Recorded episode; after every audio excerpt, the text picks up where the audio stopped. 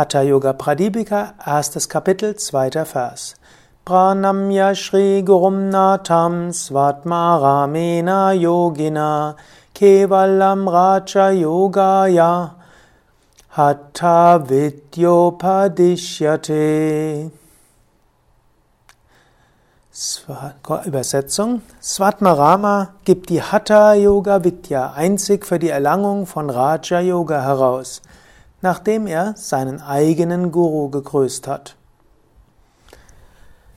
Dies ist der zweite Vers der Hatha Yoga Pradipika, auch wiederum ein Anrufungsvers, ein Vers, der sich an den Guru richtet. Auch das ist etwas Wichtiges, dass man sich an seinen Guru richtet. Guru, der spirituelle Lehrer. Du kannst dir bewusst sein, wer ist mein spiritueller Lehrer? Und erweist du deinem spirituellen Lehrer regelmäßig die Ehrerbietung. Vielleicht, wenn du in der Yoga Vidya Tradition bist, hast du eine besondere Beziehung zu Swami Shivananda, vielleicht auch zu Swami Vishnudevananda oder manche haben auch einen starken Bezug zu Swami Nityananda. Es ist gut, seinen eigenen Lehrer die Ehre zu erweisen. Es ist gut, ihn zu grüßen.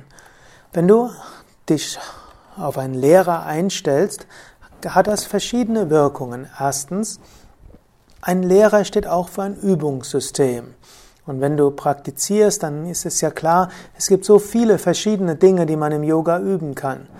Wenn du dich an einen Lehrer besonders wendest, dann hast du damit auch ein Übungssystem, an das du dich halten kannst. Zweitens, ein Guru ist auch ein Vorbild. Ein Guru, ein spiritueller Lehrer hat etwas gelebt. Er hat gelehrt durch sein Beispiel. Indem du dich auf einen Guru einstellst, lässt du auch dies, das Leben dieses Gurus zu deinem Ideal werden. Du kannst dir öfters auch fragen, wie hätte mein Lehrer sich in der, in der Situation verhalten? Nicht immer kannst du genauso handeln, denn auch die Gurus, jeder hat seine eigene Persönlichkeit. Aber du kannst manchmal fragen, wie hätte Swami Shivananda in der Situation gehandelt? Wie hätte Swami Vishnadevananda dort gehandelt? Wie hätte er reagiert? Wie hätte er gedacht? Wie hätte er gefühlt? Als drittes, die großen Meister sind nicht nur in der Vergangenheit aktiv gewesen, selbst wenn sie den physischen Körper verlassen haben, ihr Segen ist weiter da. Du kannst dir vorstellen, dass Swami Shivananda über oder hinter dir ist. Du kannst dir vorstellen, Swami Vishnudevananda ist vor oder über dir oder hinter dir. Und du kannst dir vorstellen, dass der Guru dir Licht gibt und Kraft gibt. Du kannst jetzt überlegen, hast du einen Guru oder könntest du dir einen Guru vorstellen? Es kann einer sein, der heute noch im physischen Körper ist. Es kann einer sein, der nicht mehr im physischen Körper ist. Es könnte auch ein abstrakter Guru sein, wie Licht oder dein höheres Selbst.